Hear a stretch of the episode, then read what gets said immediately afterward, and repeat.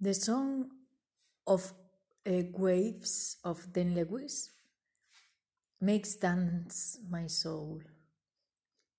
This song is very special for me. It's a very, very, very nice song. I found out the song uh, through the dancers, the amazing dancers Charity and Andres, through the World Dance 2018. But um, I found out the dancers through a video clip of the piano guys. I love dancing. I love dance, the dance, the expression, the dance as expression of the soul. And I'm not a professional dancer at all, but I, uh, at the end of my deep and long and tedious self healing process, uh, just especially in the last years, uh, just at the end of the process, a very long process, uh, my soul just uh, wanted to dance and to express freely through through dance, not not just dancing, but the dance. And I remember I was connecting with uh, the violin music because it, it, it touched and the harp music because that sounds touch something very deeply. So I was dancing freely through the sound of the violin and the and the harp, and it was uh, through this way uh, expressing my soul through the movement where I found Charity and Andres uh, through the video of the piano guys. And I remember I was amazed of their dancing, so I found out a little bit more, and I was totally, you know, uh, connected with uh, their dancing. Yeah, they are just, I don't know, extraterrestrials incarnated. It's, it's, they are the the spirit of the dancing. Absolutely, they are so amazing, and especially. Uh, that video in the in the YouTube where the waves, the song waves, uh, were singing, and they were dancing. I I don't know, but something connected with that sound song immediately. So it took me quite a while uh, to find out the the title of of the song and the and the author, the, Dan Lewis it was thanks to a comment of a girl in a video, but it I was unable to to find the song, and I was a bit um, not desperate but nervous because I, I, something connected with that song strongly, and and I could.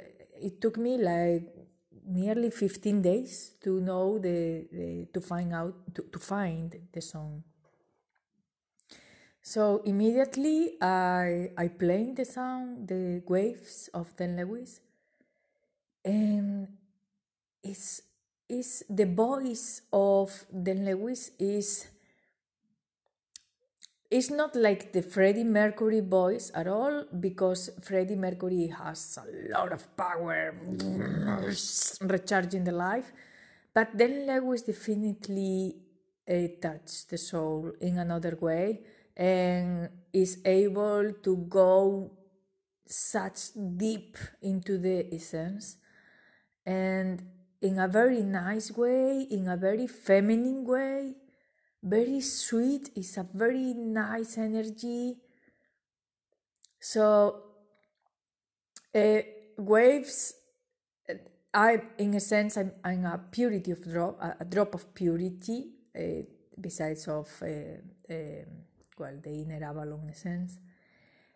And when I'm in the essence, when my essence is in, in the presence, um, not in the ego, you know, because I can feel very well when I'm in the sense and when I'm in the ego. Uh, waves always makes me dance as a rose priestess.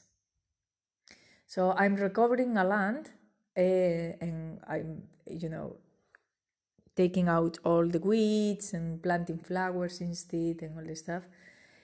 And I used to uh, play the song Waves of Dan Lewis and dance in that land to spread the love and to spread the the sweetness and the feminine nice energy that song has. Is so sweet but sweet in, in not in a in a, a childish way but in a very um, in a very priceless way in a very rose priestess in a very um, a feminine adult spirit so sweet so nice smoothy curvy it's a, such a nice energy. It's, it's a song.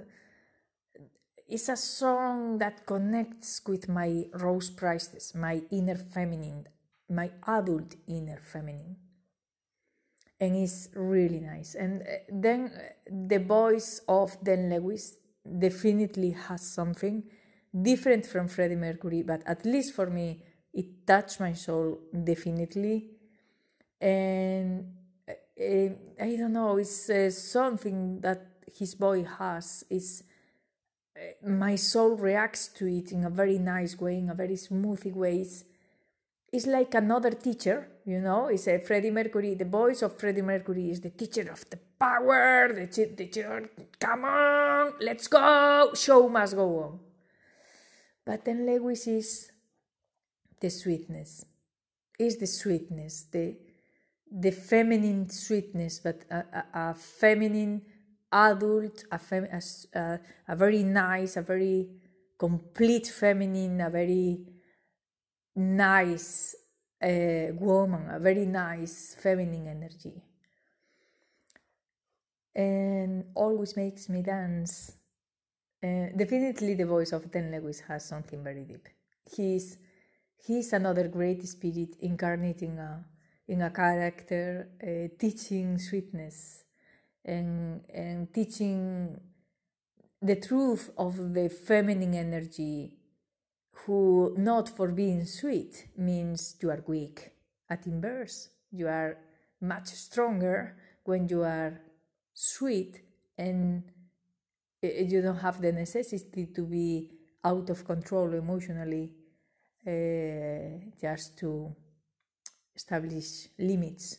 I don't know, but it's very nice. It's very nice. Definitely, if you want to, if if you connect with the dance, and if you connect with um, the sweetness and express uh, your soul through the movement of of the dance, definitely, I totally recommend you Waves of Dan Lewis and Dan Lewis as an artist who definitely is another teacher especially for the uh, proper feminine energy who respects and love also the masculine energy.